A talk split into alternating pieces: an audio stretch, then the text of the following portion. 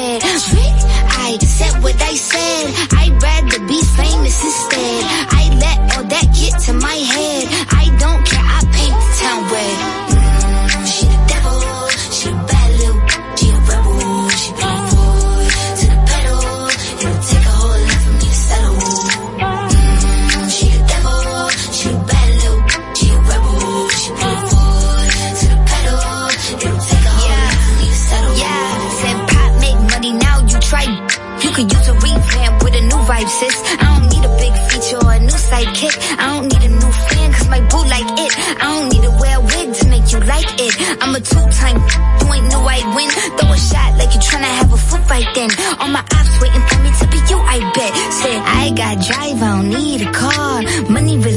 that we fiending for. I'm doing things they ain't seen before. Bands ain't dumb, but extreme is all. I'm a demon lord. Fall off what? I ain't seen the horse. Called your bluff, better sign. Desde Santo Domingo, Santo Domingo, HIPL 91.7 FM. La Roca, más que una estación de radio. Soraya Castillo. El éxito es la suma de pequeños esfuerzos repetidos día a día.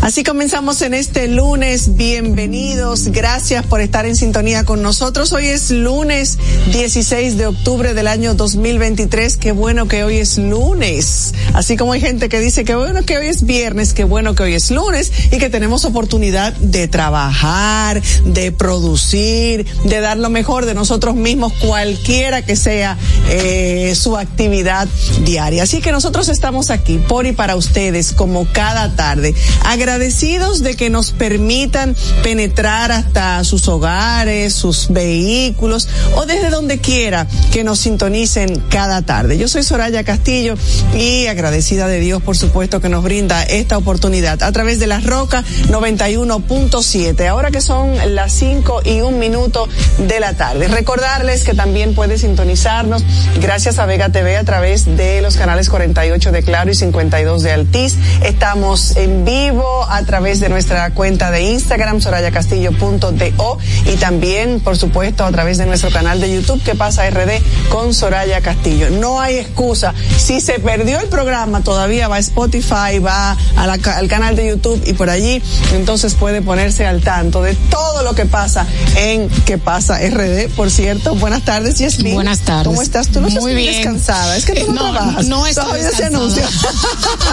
descansada no estoy porque todo el que tiene un bebé, eh, un bebé de cinco meses no puede estar muy descansado, pero pues contenta. Ah, Lo que pasa es que tengo un look rizado ahora para verme más joven. Mira, el ondulado Soraya, así moderno, sí. Soraya, a propósito que decías del agradecimiento, agradecida de vivir en República Dominicana porque aunque hay fallas sistémicas, hay problemas en el país, eh, uno se compara con otros países tan convulsos, Oriente Medio, sequía y hambre en África, eh, conflictos eh, culturales, eh, guerras, enfrentamientos, países con comunismo. Mira, y no estamos tan mal. Yo creo Así- que nosotros tenemos que agradecer y tratar de preservar y mejorar lo que hay y vernos en el espejo de otros países que ante la desesperación han elegido unos candidatos radicales que han querido cambiar radicalmente el país y lo ponen peor. Así es. Entonces, eh, a propósito de que hablabas de agradecer, Sí. no, no- no es el valor de esta semana, pero creo que debemos agradecer que, Yo creo que- yo creo que que vivir- todavía se puede vivir aquí. vivir en una en una eh, eh, con un sentir de, de acción de gracia vivir en permanentemente en acción de gracia es muy importante y nos hace sentir mejores. Sí o no Manuel Manuel Canela está con nosotros también. Buenas tardes jovencito. No lo escuchamos. No te escuchamos.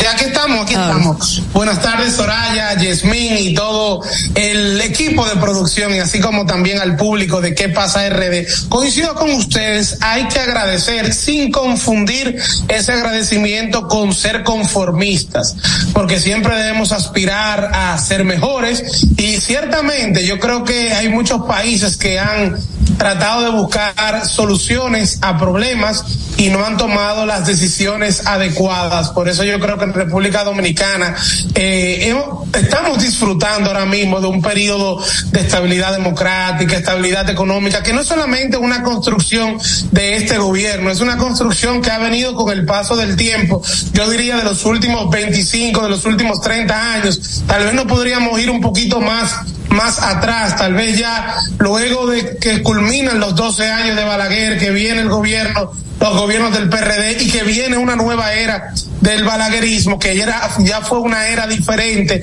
y luego ya en esta época, después del 2000, poco a poco se ha ido construyendo lo que tenemos y debemos trabajar para preservarlo.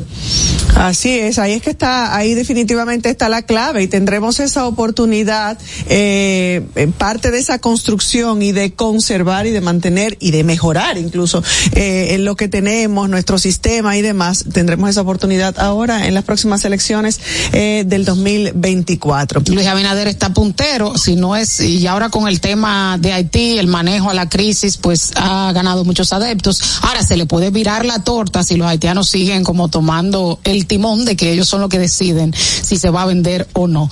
Eh, el, el tema de los puntos que le había dado el nacionalismo se pudiera virar un poco. No digo que las medidas lo tomó por fines electoreros, Manuel, yo sé que tú vas a opinar, eh, pero, pero a toda medida, toda acción tiene una consecuencia en términos electorales. Mira, si Sabor Navideño empezó este fin de semana. Cambiarle el tema, Manuel. le tumbaste, lo tumbaste porque tú no querías que te respondiera. Brevemente. Está Yemín si sabe, Manuel. Está Yemín si sabe. Me metió la Navidad de una vez. Sí, tú te entusiasmas con el tema.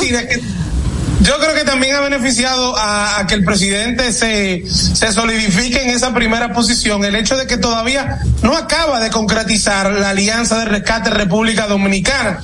Entonces no hay como un bloque opositor lo suficientemente sólido que pueda hacerle frente a, a la popularidad que tiene ahora mismo el presidente. Yo creo que eso también ha permitido de que él siga, él siga puntero de una manera cómoda hasta el momento. De hecho, hay dos partidos que eran del opositor Partido de la Liberación Dominicana, que este fin de semana se unieron al PRM, el Partido Verde, eh, y ahora mismo no recuerdo cuál fue el otro, pero fueron dos partidos que se unieron al Partido Revolucionario Moderno, o sea que la oposición se va quedando cada vez con menos puntaje. Ustedes vieron que Abel Martínez dijo que iría a un debate, no creo que le sume al presidente Luis Abinader y un, a un debate con Abel Martínez, más bien podría sumarle a Abel o quedarse ahí.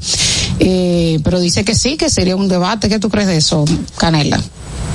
Yo estoy de acuerdo. Yo creo que los debates ya deben dejarse de pensar como si le suman o no le suman. Yo creo que debemos verlo de, que realmente ayuda a la democracia, fortalece a la democracia. Yo creo que hace que los ciudadanos puedan conocer mejor a sus candidatos y debemos cada vez más que esto no sea la invitación de un candidato, sino que esto sea lo que sea institucionalizado, de que los debates sean parte del proceso electoral en la República Dominicana. Y yo creo que el presidente cuenta con condiciones para poder debatir, no solo con Abel Martínez, sino con, con cualquiera de los candidatos que, que existen. Yo creo que debemos trabajar en esa cultura de debate en la República Dominicana, así que apoyo la, la iniciativa de Abel, que tal vez la propone, no contando con que el presidente vaya a aceptar porque realmente la costumbre aquí es que los presidentes no van a debate. Pero que, bueno, Abel no tiene nada que perder, entiendo yo. No, Abel no tiene arriba nada que perder. entiende que no, que no tiene por qué debatir. Abel está muy abajo. Sí, Abel está muy abajo. Bueno, la última encuesta le da un 12%. La de, ¿cómo es? Eh, hace media, ¿cómo es que se llama? Hace de media, sí, ese es el medio que yo trabajo. Correcto. La última que salió le da un 12% a Abinader, a Luis Abinader un 55% y a Leonel Fernández un 24%. Así es. Bueno, Yemín, te eh, referías a los partidos que suma, se sumaron al PRM y se trata de los partidos el Socialista Verde de la República Dominicana, el PASOVE y el Movimiento Democrático Alternativo MODA, que proclamaron este fin de semana al presidente Luis Abinader como su candidato para las elecciones del próximo año. Así es. Señores, que, qué, desierto, qué desierto, podemos decir eh, que en paz descanse en la memoria de don Álvaro. Y es cierto que es cierto. Será cierto. Que, los muchachos de opción democrática, algunos de ellos están coqueteando con el PLD. Bueno, bueno, eh, cuando el río suena es porque es porque agua trae, dicen algunos. Pero no tienen nada en común, no tienen Pero nada en la verdad es que uno no, no, no, todavía no entiendo. Lo escuché desde el jueves pasado eh, de una fuente que me reservo y, y no lo creí. Sin embargo, durante el fin de semana, desde viernes y sábado, eso empezó a ser eh, el rum rum de las redes. Sociales. Claro, en las redes sociales. Estaba teniendo un acercamiento con el PLD y como bien dice Yasmín, no veo nada en común. Esos son de los rumores. Yo no creo que le sume a él, porque realmente las personas que están votando por ese partido es que están cansadas del sistema, o sea, ofrece como algo nuevo. No solamente que no le suma, sino que es una incoherencia total, porque precisamente lo que ha criticado es el, el tradicional, la tradicional forma de hacer política, del sistema de partidos, de tal o cual, con una, con una agenda totalmente diferente,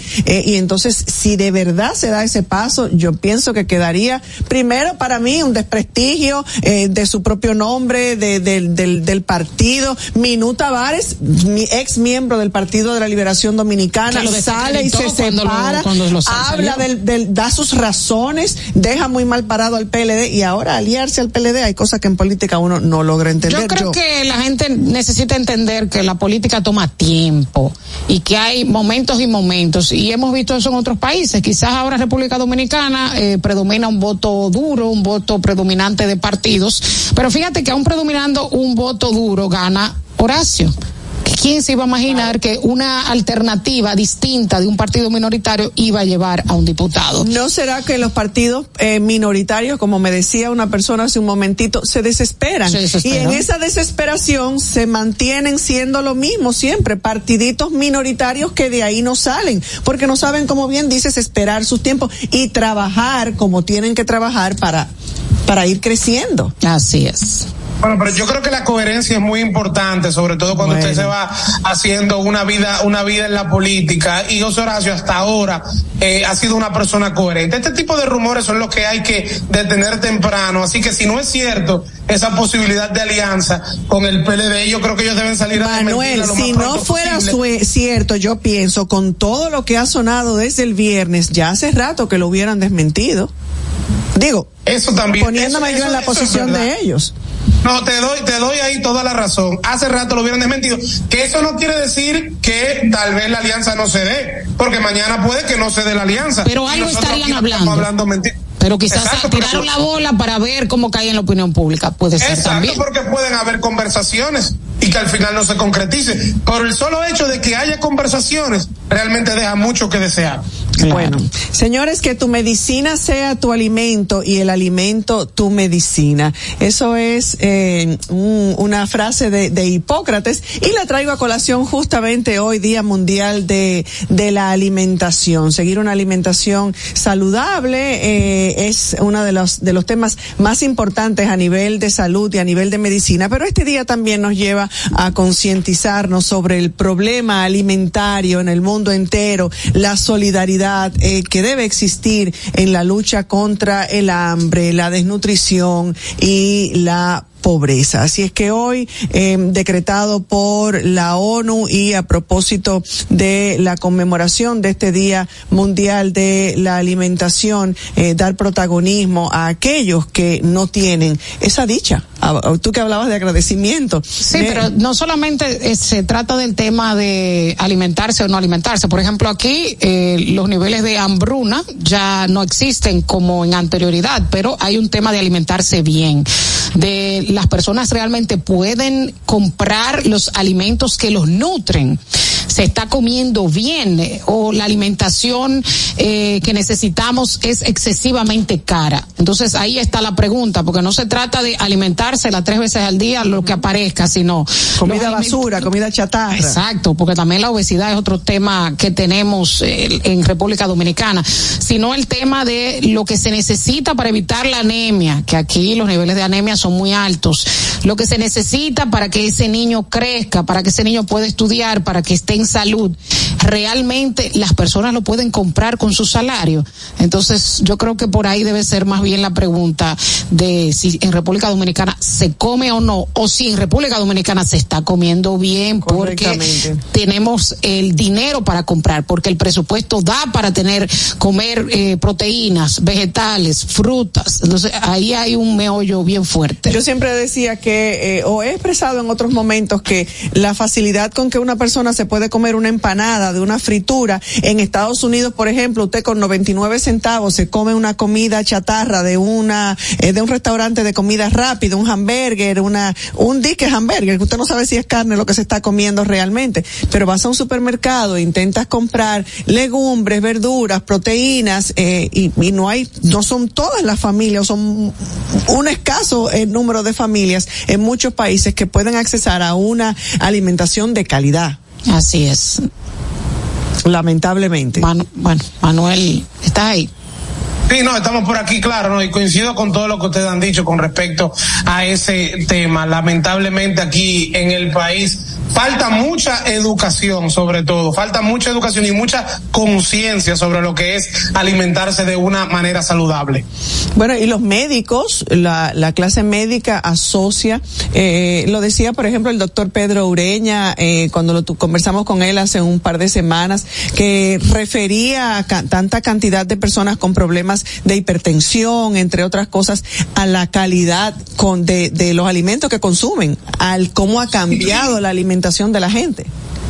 No, el estilo de vida. cambiando los tiempos. Antes la gente pensaba que una persona gordita era sinónimo de salud. Ya hoy en día eso no es así. La realidad es que la salud entra por la, salud entra por la boca y en la medida como nosotros de la forma que nosotros comemos también se refleja en todos los valores nutricionales y en todos los valores físicos, digamos, eh, que si el colesterol, que si el triglicérido, la glucosa, etcétera, etcétera, etcétera. Y en República Dominicana existe un alto nivel no solamente de, nutrición, también Soraya de diabetes. Sí. Y ese alto nivel de diabetes en gran parte de esa diabetes tipo 2, en gran parte por el sobrepeso, por la mala alimentación, de que comemos muy alto en grasa, de que comemos mucha fritura, y así todo eso lo vamos acarreando y cargando luego finalmente el sistema de salud. Lo que sí ha mejorado es la alimentación escolar, el desayuno, la merienda que se da, la comida para las personas de la tanda extendida. De hecho, Naciones Unidas tiene un programa eh, con el gobierno para supervisar el tema de lo que se le da a los jóvenes en las escuelas, excepto casos que salen a veces de que la comida estuvo dañada, pero en sentido general hay un programa para mejorar la alimentación en las escuelas dominicanas. Bueno, señores, y entrando en materia y en lo que ha sido actualidad eh, en este día, eh, pese a que el gobierno en torno a la, a crisis que todavía se mantiene eh, con en la frontera y pese a que el gobierno dispuso de la apertura de la frontera para el comercio, este lunes en los tradicionales puntos de Dajabón y Jimaní, el portón del lado haitiano se mantenía cerrado, mientras que el de Elías Piña fue abierto, pero la presencia de los compradores era tímida. Durante el fin de semana vimos eh, imágenes de una quema de productos, sobre todo de huevos de la parte haitiana, incluso haitianos diciendo que eh, preferían no comer, eh, manifestando que no iban a consumir los productos de República Dominicana. Hoy parecía, y leímos algunas, algunas informaciones de que aparentemente comenzaba a y habían algunas actividades en torno al comercio en la zona, eh, sobre todo en, eh, de haitianos que habían eh, ido penetrando a suelo dominicano a adquirir los productos por el momento esa es la noticia que tenemos. Así es, los haitianos dicen que van a buscar otros medios para colocar sus productos, pero yo entiendo que se le va a hacer muy difícil porque es mucho más costoso, o sea, se elevarían mucho más los costos venderle uh, o comprarle a otro país. Bueno, qué mala Qué mal agradecido. son los haitianos. ¿Cuáles son las garantías, cuáles son las garantías de, de seguridad, la garantía de higiene, de salubridad que pueden ofrecer los haitianos? Porque ese mercado binacional es un mercado muy particular que no se da como se da eh, cualquier tipo de exportación al exterior, ¿tú entiendes? O importación, o sea que eh, hay que ver si realmente eso solamente es palabrería barata. Pero ellos estaban, de, de ellos estaban cuestionando la calidad de nuestros productos, de hecho estaban cuestionando el cartón de huevo, que decían que no cumplía con las medidas para exportar. Y no esta vez, eso sucedió también, ha sucedido en otras ocasiones. Eh, pero bueno, y también los haitianos estaban eh, reclamando o, o, o, inconformes con las medidas dispuestas por el gobierno dominicano de la toma de, la datos toma de datos biométricos, eh, vociferando y gritando que era ilegal el registro biométrico en el Elías Piña. ¿Cómo que es ilegal? Y lo que cada país decida y asuma y decida hacer con relación a su seguridad. ¿Ilegal para quién? Ilegal para ellos, incómodo para ellos, no quieren la, las regulaciones, pero ilegal no es. Yo creo que en parte hay muchos que están eh, coartados y amenazados por las mismas bandas y por las mismas autoridades, porque no creo que el, que el haitiano de a pie que necesita hacer su compra, que necesita hacer su venta, eh, tenga reparos en esto. O sea, hay muchas amenazas de no cruzar, porque ciertamente si hay alguien que es afectado, por no venir al mercado binacional son los mismos haitianos de clase pobre de clase. Ahora, llama, llama la atención realmente que en el mes de septiembre, por ejemplo, casi 70 mil haitianos volvieron al país. Algunos fueron deportados, pero por ejemplo, casi 35 mil fueron de manera voluntaria, regresaron de manera voluntaria a Haití. Entonces, algo, algo, no, no sé, algo uno tiene que, que interpretar de todo esto porque llama la atención un país que la está pasando tan mal y que 34.081 personas deciden regresar de manera voluntaria. Algún tipo de dignidad tienen los haitianos. Eso no creo que no nos puede quedar dudas. Bueno, este fin de semana lo demostraron de cómo se comportaron con productos do dominicanos. Yo creo que en algún momento eh, le comentaba a alguien como que deberíamos imitar un poquito. Pero yo creo que también hay mucho temor con las deportaciones, porque las deportaciones están siendo bien masivas. O sea, yo entiendo que quizás una familia decida irse voluntariamente en vez de separarse. No sé, se me ocurre también que se han arreciado los puntos de deportación en, en la mayoría del pues país. Para evitar, para evitar ser deportados, entonces prefieren regresar de manera Sí, voluntaria. yo entiendo que eso influye. No te digo que sea la razón, no, claro. pero es una de las de las causales. Mira, eh, Soraya, eh, se envió a juicio de fondo la diputada del Partido Revolucionario Moderno, Rosamalia Pilarte, quien está acusada de lavar más de cuatro mil millones de pesos provenientes del narcotráfico. El juez admitió de manera total la acusación que le hace el Ministerio Público de lavado de activos provenientes del narcotráfico. No obstante, rechazó disponer medidas de coerción contra esta acusada porque según el dictamen, el Ministerio Público no argumentó ni demostró las congruencias de las circunstancias exigidas para la ley para así disponerlas. Eh, tú que eres abogado, o sea, ¿por qué tú crees que no se le dispuso medida de coerción? ¿Era necesaria si se va a abrir este juicio, si se envió a juicio de fondo? ¿O por Mira, ser, o por ser, eh, eh, por, por ser la Suprema Corte se puede eximir de una medida de coerción? A eso voy. A ella se le pudo haber impuesto una medida de coerción distinta a la prisión preventiva, porque por su condición de legisladora, su condición de diputada, ya hemos hablado aquí, que la constitución protege no a la persona, sino a la posición que ocupa, que no puede ser apresada a menos que no sea aprobada ese, digamos que esa, elimi- esa eliminación de esa, eh, no inmunidad, porque no es una inmunidad parlamentaria, pero sí una prohibición de, de caer presa. Entonces, tal vez por eso el Ministerio Público no insistió en la colocación de una medida de coerción, pero sí hubiese sido interesante el que se le haya impuesto una medida de coerción, como lo sería, por ejemplo, la presentación periódica y el impedimento de salida. Prisión preventiva no iba a ser posible porque es diputada, pero un impedimento de salida yo creo que era adecuado, sobre todo cuando tú estás conociendo un caso de lavado de activos. Pero de hecho se le devolvió el pasaporte. Se le devolvió el pasaporte. Y eso, Claro, entonces, a- a- tú tienes un, óyeme, tú tienes un riesgo, tú tienes un peligro de fuga. A una persona que tú le estás conociendo un proceso por lavado de activos, entonces yo creo que existe el peligro de que esta persona se pueda fugar. No le podemos poner prisión preventiva porque es diputada y para eso tiene que hacer, aprobarlo la Cámara de Diputados. Pero sí se le podría poner otra medida de coerción, como lo es el impedimento de salida, como lo es la presentación periódica.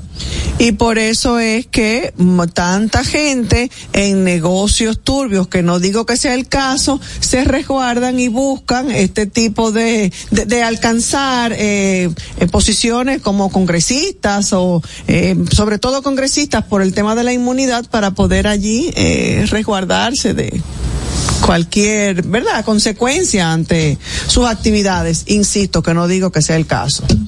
Tienen, tienen una, una protección especial realmente, eso hay que, eso hay que decirlo. Así es. Señores, recuerden que ustedes pueden comunicarse con nosotros. mira, para, para cerrar el tema anterior, para que quede claro, el artículo 86 de la Constitución establece que ningún senador o diputado podrá ser privado de su libertad durante la legislatura sin la autorización de la Cámara a, la que pertenezca, salvo de que sea aprendido en el momento de la comisión de un crimen, es decir, en flagrante delito. Si un legislador o legisladora hubiese sido arrestado, detenido o privado en cualquier forma de su, de su libertad, la Cámara a la que pertenece podrá exigir su puesta en libertad por el tiempo que dure la legislatura. A tal efecto, el presidente del Senado o de la Cámara de Diputados dará la orden para que se libere. Es ahí donde está la prohibición de que un legislador pueda ser apresado. ¿Y quiénes hacen, quiénes hacen esas leyes? Eh, los mismos legisladores, ¿verdad? Ah, entonces, entonces, como que se cubren, ¿verdad? Déjame yo esto para no vaya a hacer cosas que me toque a mí un día. Claro. Bueno, señores, decía que pueden comunicarse con nosotros al 1-809-200-1947. 1-809-200-1947. También al 1-809-330-4419. Llámenos, cuéntenos qué pasa desde donde se encuentre. La vicepresidenta de la República, Raquel Peña, fue quien encabezó en esta ocasión, esta semana, el encuentro en el Palacio Nacional sobre el plan para el fortalecimiento del plan de seguridad ciudadana. Este encuentro se llevó a cabo esta mañana. Eh, generalmente acude el presidente de la República, pero parece que tenía ya una agenda hoy eh, bastante densa. Esta tarde, por cierto, una vez más, a las 4.30 de la tarde, el presidente sostendrá y encabezará el encuentro con los medios de comunicación en la semanal, LA semanal. Muchas gracias nuevamente a la presidencia de la República por habernos incluido en, en las personas invitadas. Lamentamos mucho en esta ocasión no corresponder a la invitación, pero lamentablemente nos coincide con el espacio. No vaya a ser que a mí me cancelen de aquí del programa. Tú te no te cancelamos nosotros. La dueña quiere vivir en el palacio. De acuerdo a nuestra productora, pero regresamos enseguida con mucho más. ¿Qué pasa? Esta es la hora de saber qué pasa.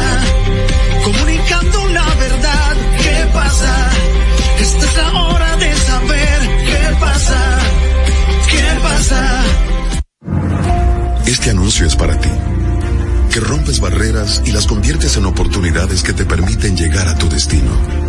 A ti, que los obstáculos no te limitan y te esfuerzas día a día por alcanzar tus sueños. A ti que aprendiste a ver la vida con otros sentidos, tocando y apreciando la verdadera esencia de las cosas. A ti que trabajas y produces para proveer a tu familia, te presentamos la primera tarjeta táctil débito y crédito Mastercard Reservas para personas con discapacidad visual, diseñadas con borde asimétrico para su fácil identificación, brindándote autonomía financiera, reafirmando nuestro compromiso de aportar al logro de una sociedad más inclusiva. Banreservas, el banco de todos los dominicanos. La inflación se está comiendo tus chelitos. Túmbale el pulso. Cambia a calentadores de aguas solares para calentar el agua de tu negocio o residencia con tan solo la energía del sol, porque el sol no pasa factura. No esperes más y ahorra llamando al 809-412-0078 para tener agua caliente a cero costo de energía y 10 años de garantía que solo la brinda Megasol. Número uno en calentadores de aguas solares en el mercado. Megasol, tu mejor decisión. Les presento a Juancho. ¿Qué lo que? Juancho era muy obeso. Redondo, manito. El mes pasado empezó el gimnasio. En la primera semana perdió 100 libras. De tener una barriga de Santa Claus, pasó a tener cuadritos en solo tres semanas. Roca y pico. Hoy le dio con 500 libras a pecho. Con apenas un mes de ejercicios, participará en su primer evento de fisiculturismo. No te lo creíste, ¿verdad?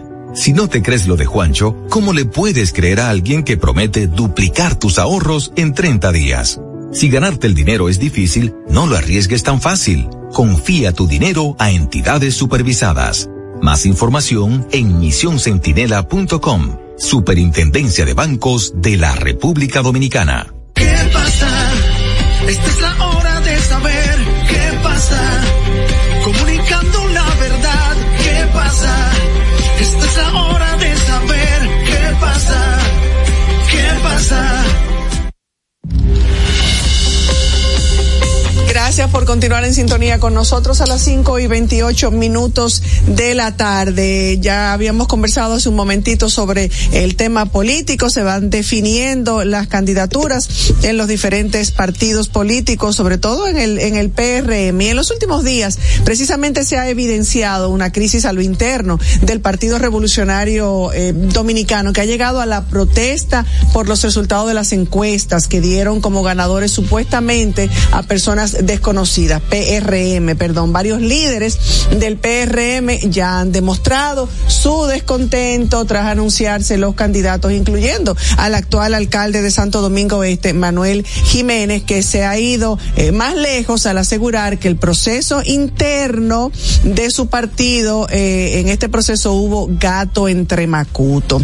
Los rumores de una supuesta negociación entre el PRM y Guillermo Moreno o que José Horacio se pasa al PLD. Bueno, nada que no pueda ocurrir en República Dominicana en épocas de campaña o que nos sorprenda o que nos escandalice, porque nos tienen acostumbrados los políticos, lamentablemente, una campaña que, por cierto, es constante y permanente, aunque no tenemos certeza de que esos movimientos que se rumoran sean reales, eh, aún queda mucho tiempo para sorprendernos en esto que eh, todavía nos quedan unos cuantos meses, pero es el tramo final, cuando coge fuerza para este venidero certamen electoral. Nunca he tenido dudas y lo he expresado en diversas ocasiones acerca de la inmadurez del sistema de partidos políticos de República Dominicana y de las organizaciones que en ese sistema de partidos conviven. Si bien yo eh, pudiera declararme como una mujer que cree en la democracia y entiendo que las instituciones como los partidos políticos que crean el sistema son de importancia fundamental para el ejercicio democrático y la democracia representativa, no menos cierto es que la capacidad de asombro en relación a la forma, a las maneras de hacer política en nuestro país es, es muy poca. El, el político siempre debería tener como estandarte, como bandera, una ética personal en el ejercicio profesional, una cualidad difícil no solo de ver, sino de mantener y de encontrar en algunas puede tener una trayectoria recta de buenas a primeras decide cambiar de bando político como el que se quita una camisa, el que se quita un traje y se pone otro, los mejores conocidos así como la palabrita tránsfuga. Y esta realidad evidencia eh, una falta de, de, ideología política, una ausencia de ideología en los partidos eh, y en los líderes dominicanos. Eh, pues si bien en la actualidad se mantienen las siglas partidarias, muchos de los nuevos políticos, creados sobre todo al vapor, sin una formación profunda de los ideales que representan eh, a ese partido o, a ellos mismos en el ejercicio de la política, permite advertir y ver una incongruencia entre los fundamentos que dieron origen a los partidos y la falta de, de una línea de pensamiento que defender de una manera persistente y recia y consistente en el tiempo. ¿Será que acaso existe la derecha, el centro o la izquierda? ¿Acaso los nuevos actores de la política saben qué significa la socialdemocracia, el reformismo cristiano, la centro izquierda, la liberación dominicana? ¿O será que acaso estamos siendo todos testigos de la muerte de la ideología? ¿O es que nos interesa la ideología y solo hacemos un ejercicio político a nuestra propia conveniencia? ¿Qué realmente le interesa a los políticos? Yo creo que la respuesta la tenemos, la estamos viendo. Vemos que lo que mueve a la mayoría, con honrosas excepciones, a la mayoría de los políticos es el interés. ¿Dónde consigo lo que quiero? ¿Dónde está el mejor pedazo del pastel? Para allá me voy. ¿Qué pasa? Esta es la hora de saber qué pasa. Comunicando la verdad, ¿qué pasa? Esta es la hora de saber qué pasa. ¿Qué pasa? Israel dio 24 horas para que las personas que viven al norte de la franja de Gaza pues se trasladen al sur y eso incluye e incluso las personas que están en hospitales, algo que ha levantado las alertas de las organizaciones humanitarias y de la comunidad internacional porque hay unos 2.000 pacientes en los hospitales y ya gran parte de la población se está eh, huyendo hacia el sur, algunos eh, a pie, otros en vehículos. Recordamos que es una zona muy pobre de tan solo 365 kilómetros cuadrados, una zona que está densamente poblada de más de dos millones de habitantes, la mayoría de menores de 18 años de edad y en el norte viven 1.1 millón de habitantes. Eh, los puntos eh, para salir de la franja de Gaza son muy pocos, eh, todo lo controla Israel, de hecho muy pocas personas pueden salir de allí, solamente los que trabajan en Israel, o sea, los permisos son muy pocos, de hecho Israel controla el agua, la luz, la electricidad, el comercio de bienes. Y ahora está todo trancado, no hay electricidad, de hecho las personas viven reportajes recientes de que elegían entre bañarse y beber agua porque ni siquiera hay agua, es una situación catastrófica humanitaria, además de que los bombardeos eh, han, se han incrementado significativamente, de hecho eh, hay reportes de que mientras están tratando de huir al sur, eh, Israel está bombardeando constantemente, de 70 personas murieron en uno de estos bombardeos civiles, entre ellos una gran cantidad de niños, y solamente hay dos rutas de evacuación al sur, hay una gran cantidad de escombros por parte de los bombardeos que van cayendo, o sea que tampoco la ruta es fácil para llegar al sur. Pero también hay otro punto en el sur que está lleno un mar de gazatíes, que es el punto que comunica Egipto. Pero Egipto mantiene esa puerta cerrada eh, de hace muchísimo tiempo. Dice que no se puede tener la vía más fácil, o sea, la vía más fácil sería desahogar todos los gazatíes hacia Egipto. Dice que no puede asumir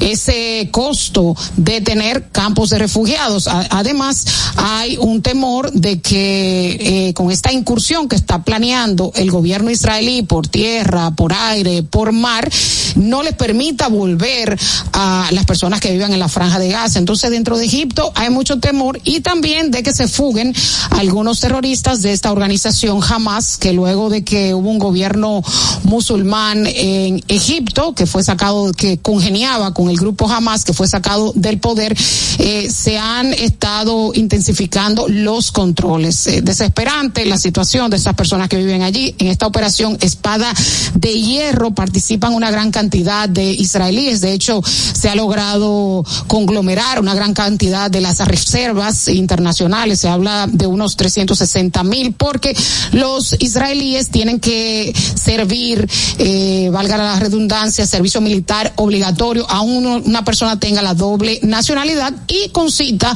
mucho interés también defender su patria. El, el israelí es muy patriótico. Hay un tema de la gran cantidad de rehenes, eh, 150 rehenes que tiene Hamas en su poder. Hay algunos que son de doble nacionalidad, nacionalidad eh, francés e israelí, también estadounidense israelí, de Reino Unido israelí. Por lo tanto, esos gobiernos dicen que harán los esfuerzos para traerlos de vuelta. Los, lo cierto es que la situación está un poco impredecible, mucha incertidumbre, muchas muertes. Ya del lado de la franja de Gaza se hablan de más de 2.750 muertos y del lado de Israel 1.400 fallecidos. Y del norte de Israel están haciendo evacuaciones porque se dice que Hezbollah, que es un grupo terrorista que está en el Líbano, que apoya al grupo Hamas y apoya la causa palestina, está también eh, lanzando ataques y hay un temor de que este conflicto crezca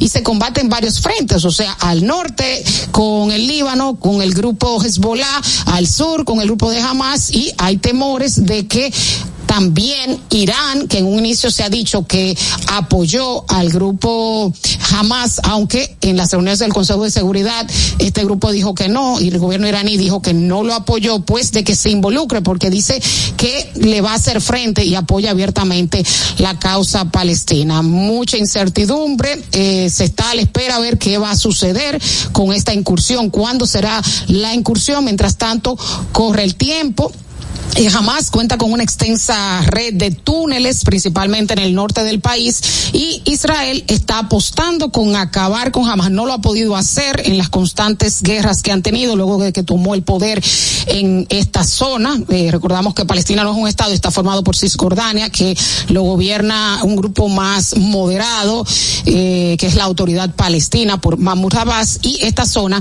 que está tomada por terroristas. Fernando. Esta es la hora de saber qué pasa. Comunicando la verdad, ¿qué pasa?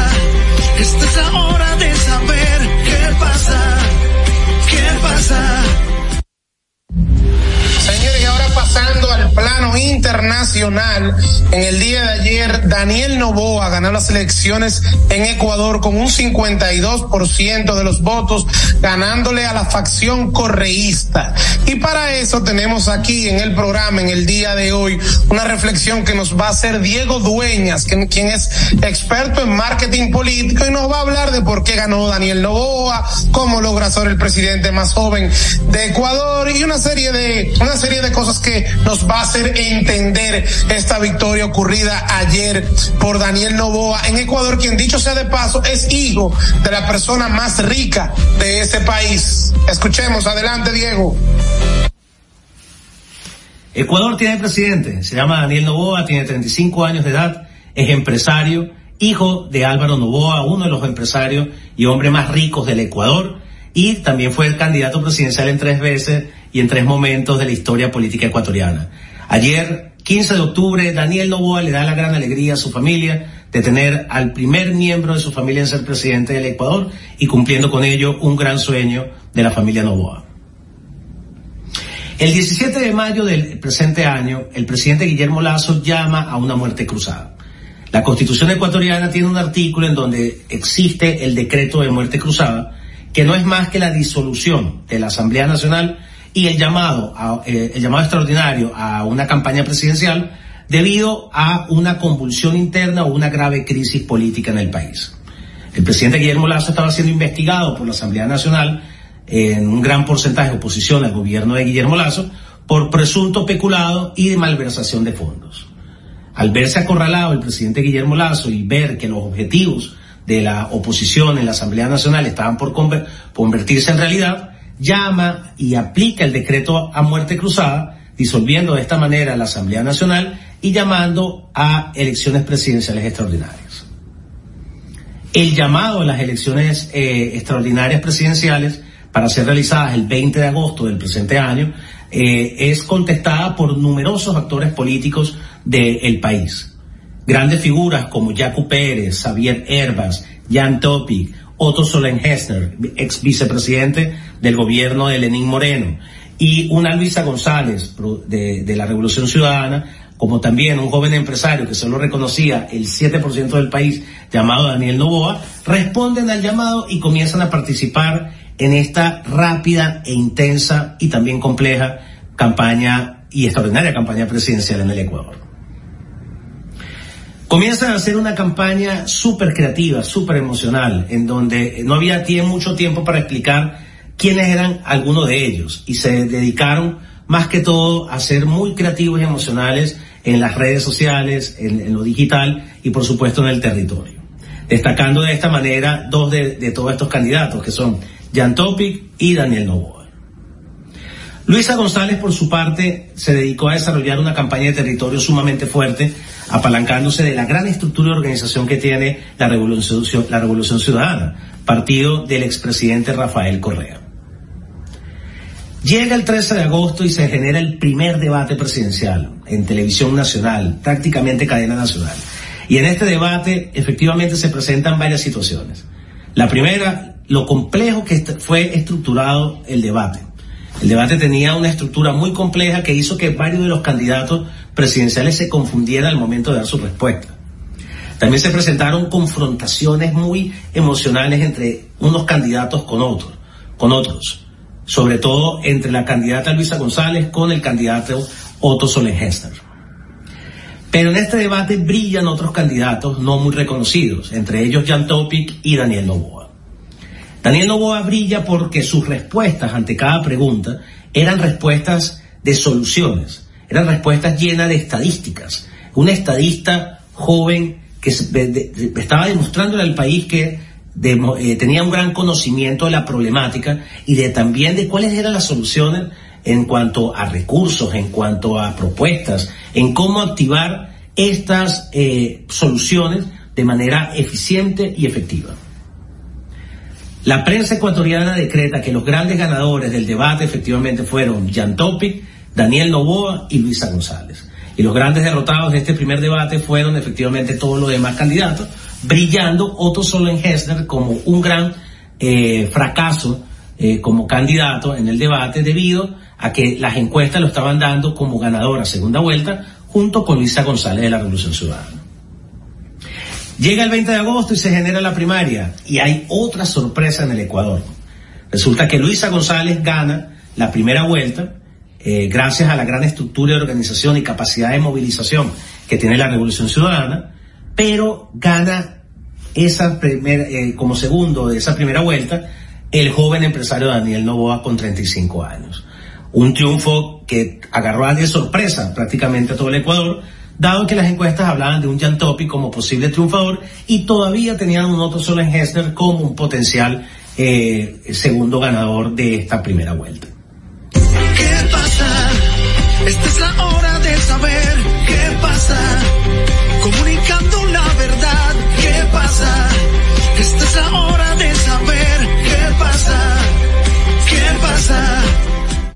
Aquí, allí, pa' nuestra gente, con tu gente, popular presente, puesto pa' servir, puesto pa' la gente, con tu gente, popular presente, paga la tarjeta en el local de la vecina, recarga tu saldo en el colmado de allá arriba, el préstamo que tengo lo pago aquí en la esquina, ese dinerito en la tienda se retira, para retirar FT, para recargar tu cel, para que puedas recibir tu remesa también, aquí, allí, subagente popular, puesto pa' nuestra gente, popular presente.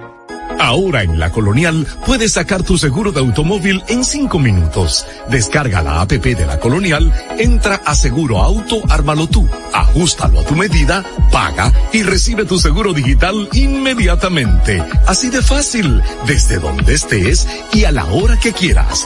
Con Seguro Auto, ármalo tú de la Colonial, tu seguro de automóvil en cinco minutos. Primer producto, Insurtech de la República Dominicana. ¿Qué pasa? Esta es la hora de saber qué pasa. Comunicando la verdad, qué pasa. Esta es la hora de saber qué pasa. ¿Qué pasa? La metida de pata del día. Cuando se trata de menores de edad. Se trata de un adolescente de 17 años que fue encontrado muerto en las instalaciones del Consejo Nacional para la Niñez y Adolescencia, el CONANI, ubicado en la calle Restauración en Santiago. Las investigaciones preliminares dan indicios de que el menor de edad eh, fue muerto a golpes por sus mismos compañeros del centro especial. El cuerpo del joven tiene golpes en diferentes partes y fue encontrado en una de las salas cerradas de Conani. La policía está investigando mientras que las autoridades eh, eh, investigan el hecho para determinar las causas reales que originó la muerte del joven. Sin embargo, una fuente que trabaja dentro del centro donde ocurrió el hecho confirmó la versión de que los mismos compañeros fueron los responsables de matar al adolescente que tenía problemas de salud, de salud, de problemas de salud, de salud mental, a pesar de que la administración del CONANI guarda silencio y no ha ofrecido ningún detalle. No, ellos dijeron, ellos dijeron que él fue ingresado en 2020 por, con relación al caso. Con relación al caso. no, eh, eh, guardan silencio en relación de que la investigación es el Ministerio sí. Público que tiene que, que, realizarla, pero lo que se sabe del caso es que él ingresó en 2020, vivía en condición de calle y había sido abusado, recibía maltrato. Entonces, allí se determinó mediante diagnóstico que tenía problemas cognitivos severos, o sea, tenía eh, ciertos retrasos, además cierto grado, dice el CONANI, de agresividad. Eh, me da muchísima pena, yo entiendo que al margen de que hay que esperar las investigaciones, en las responsabilidades del CONANI, yo no quisiera que este caso se quede como que una riña entre jóvenes, como una pelea que se le salió de las manos, no, no, no, no, no, porque el CONANI tiene la responsabilidad de resguardar la integridad física, la, la, la integridad moral de esas personas que están allí. Entonces, ¿dónde está la supervisión? Porque fue golpe que le dieron. Sí. O sea, no hay, hay evidencias en su cuerpo. Claro. Hay evidencias. ¿Y cómo, cómo pudo pasar eso hasta llegar a matar al, al, al joven? Son son muchos los golpes sin que nadie pudiera impedir eso. Y eso es lo que se sabe. O sea, uno no sabe entonces el nivel de violencia que se maneja allí. O sea, la incompetencia de esas autoridades que están allí. Yo creo que la investigación eh, debe ser profunda porque le estamos fallando a nuestros jóvenes y, y eso lo pagamos nosotros. Sobre todo eh, eh, la, la, la, la, esencia para lo que está el CONANI para proteger precisamente pues se en la calle. que se ha visto calle, que se ha visto mejor. involucrado en muchísimos hechos cuando no es una cosa es la otra el, el manejo del CONANI en tela de juicio eh, con diferentes de situaciones de hecho hemos estado haciendo eh, de manera insistente tratando de eh, conversar con alguien de la institución por uno u otro tema meses atrás no por con relación a este caso y no ha sido posible Manuel no te escucha, Manuel. No te escuchas, Manuel. Abre el micrófono, Manuel. Sí, ya estamos okay, aquí. Okay. Les decía que una verdadera tragedia lo ocurrido en el Conani, pero también otra tragedia fue lo ocurrido con el menor de edad de nueve años que falleció de un disparo que se le habría escapado a un policía mientras limpiaba su arma de fuego. El, el informe de policial establece que el raso Melvin Erickson Núñez de Jesús de 22 años limpiaba el arma de fuego en la misma residencia donde ambos vivían ya que el policía es esposo de la hermana del niño muerto. Angelina Rodríguez Almonte, madre del niño, dijo que el último encuentro que tuvo con su hijo fue cuando el menor fue a la banca de lotería donde ella trabaja. Allí le pidió dinero para comprar un helado y luego el niño se marchó. Compró su helado y se dirigió a la casa, lugar donde ocurrió la tragedia. Mientras que el raso Muñoz de Jesús se encuentra bajo arresto en la dirección central de la policía de Santiago. En los interrogatorios hechos por la policía, y la Fiscalía de Santiago, Muñoz de Jesús, dijo que él se encontraba limpiando el arma de fuego, una pistola Taurus de calibre 9 milímetros, que otro policía identificado como Alfonso Wander de la Rosa le habría prestado para ir a un servicio. La verdad que es sumamente eh, trágico esto y penoso, pero que hay que observar realmente eh, lo, la falla, diría yo, en el procedimiento, porque como un raso de la policía, primero, va a tener el arma de fuego prestada de un compañero para ir a, un, a dar un servicio. Y segundo, cómo va a estar limpiando un arma de fuego en su casa, en un lugar donde hay un menor de edad cerca. Eso es inconcebible y la verdad que no debería de ocurrir. Bueno, muy lamentable. La metida de pata del día.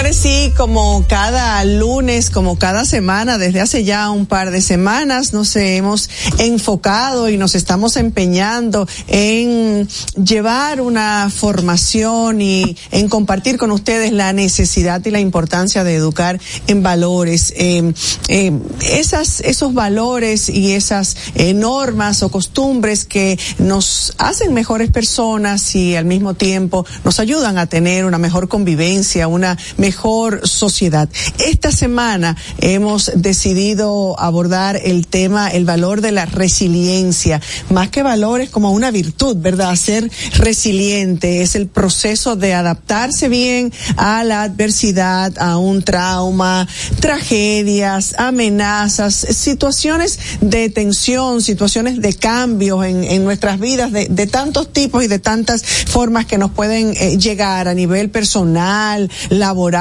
problemas eh, de salud o cualquier situación inesperada que llegue a nuestras vidas. Bueno, tan necesario ante los tiempos tan convulsos que estamos viviendo. La resiliencia nos ayuda a adaptarnos rápidamente, a superar el duelo, a, poder cambiar, adaptarnos a las circunstancias. Eh, en esta semana tendremos eh, la persona idónea para representar este valor, aunque hay muchas personas que lo pudieran representar en República Dominicana, porque si algo tiene el dominicano es que es fajador. Así es, así es. Mira, tú conoces a Tecachi. lo, he, no, no lo, he oído, lo, he, oído, mentar. Pues, es que el artista favorito de Manuel.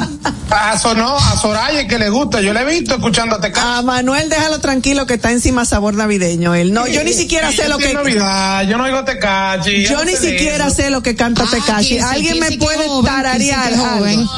Yo menos.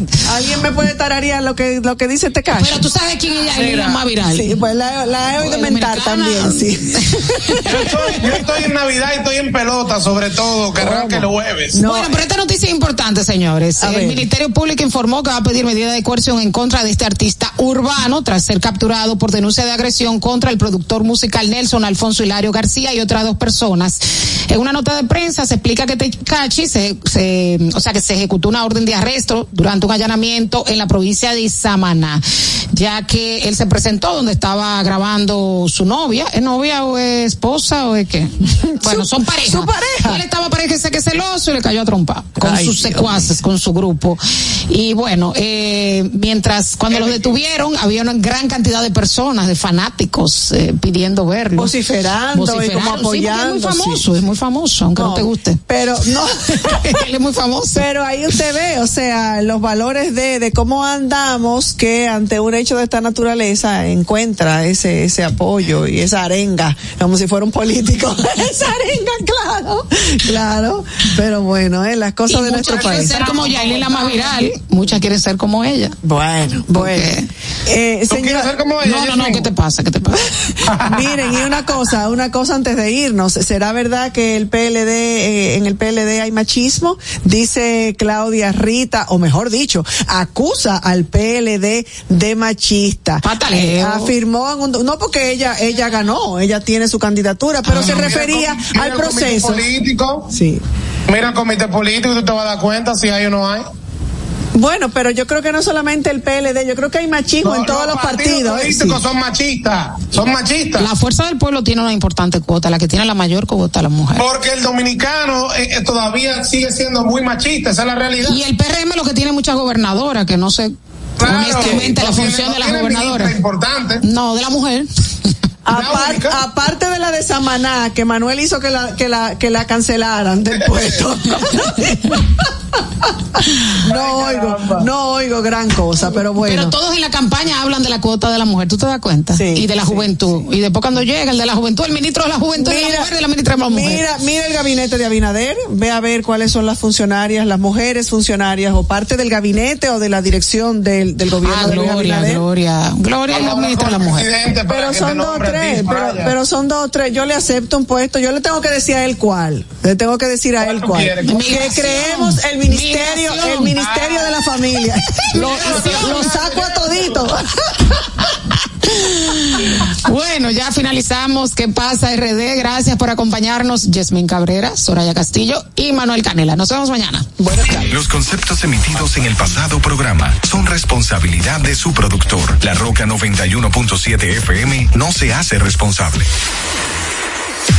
Uniformes Batiza, única tienda con todo tipo de uniformes en existencia y por encargos. 42 años siendo líderes en el mercado dominicano, en la venta al detalle y al por mayor de uniformes tradicionales y personalizados, bordado, serigrafía y sublimación. Visítanos en cualquiera de nuestras sucursales en Santo Domingo, Avenida Mella, Naco y Punta Cana. Síguenos en las redes sociales, arroba Uniformes Batiza, tu imagen corporativa en manos de expertos. Uniformes Batiza.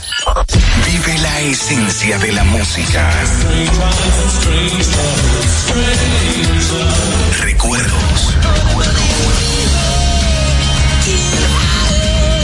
Emociones.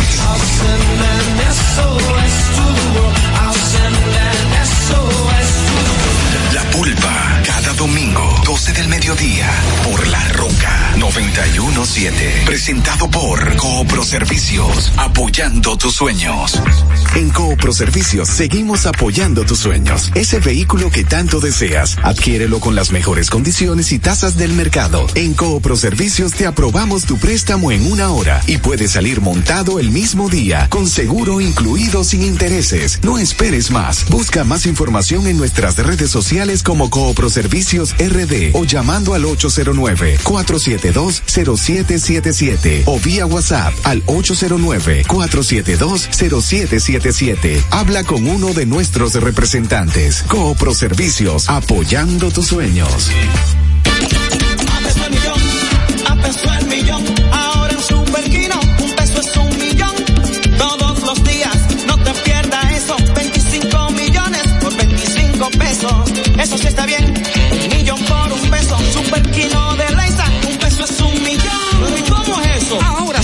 TV de Lexa te da 25 millones por 25 pesos. Juega Superquino TV, el fuerte de Lexa y gánate 25 millones por 25 pesos todos los días. Santo Domingo escucha, Santo Domingo escucha 91.7 PM. La Roca, más que una estación de radio. Hay dos verdades innegables. La primera es que desde su creación el automóvil no se ha detenido. Y la otra, que nosotros tampoco. Somos Carros y Más. Carros y Más. El programa que te brinda toda la información y tendencias en el mundo automotriz. Desde ahora y hasta las 7 de la noche. Carros y Más. Con Guaroa Viñas.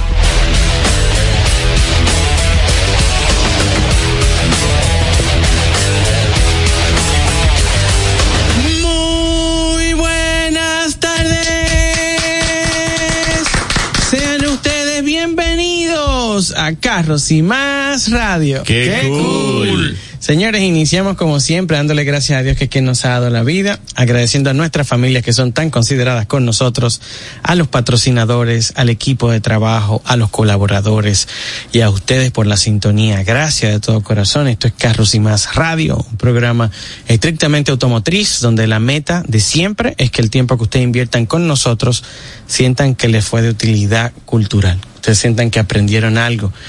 Eh, aunque a veces es muy bueno uno simplemente recrearse y, soltar un poquito de tensión. Ojalá que también algunos de ustedes disfruten el obtener mucha información, como nosotros también lo disfrutamos. Eh, mi nombre es Güero Viñas, para las personas que no me conocen, nos pueden seguir en vivo ahora mismo a través de arroba carros y más media en el Instagram de carros y más, eh, y a un servidor en arroba guaroa ubinas. También eh, desearle una pronta recuperación a arroba Irma Novoa, la monstra, que aunque hoy no está con nosotros, pero también eh, desearle eso, y enviarle un saludo a arroba Dayana Jose. Con ustedes eh, les dejo la persona que revisa bueno, para nosotros el perito número uno del país para verificación de vehículos. Y esto no lo decimos hoy, lo decimos siempre. Al señor.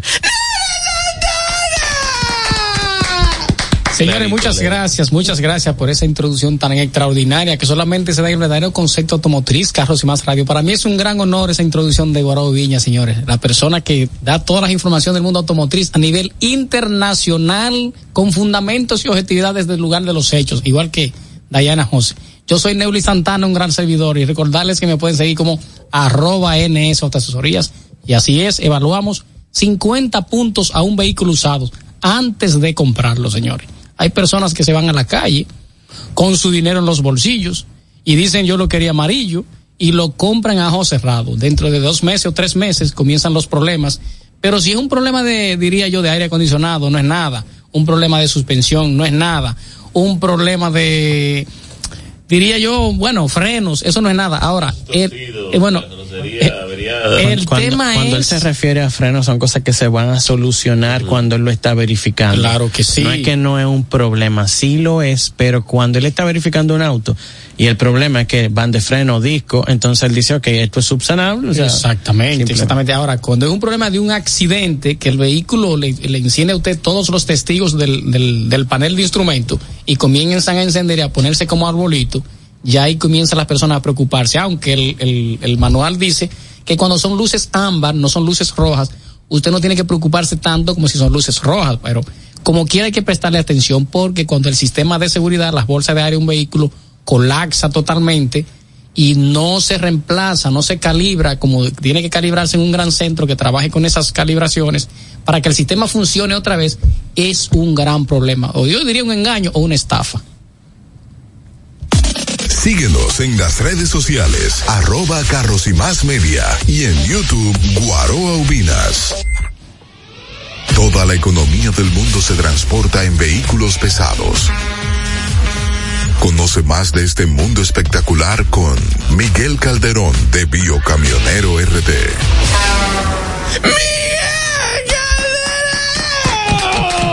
Como que lo dijo muy claro, lo dijo muy claro. Señores, muchas gracias y bendiciones. Gracias por seguirnos a través de todas las plataformas digitales, tanto a través de Carros y Más Media como a través de Carros y Más Radio.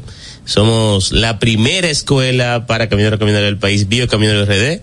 Gracias a todas las personas que las informaciones que emitimos a través de estas diferentes plataformas en el día de mañana la van a convertir en noticias.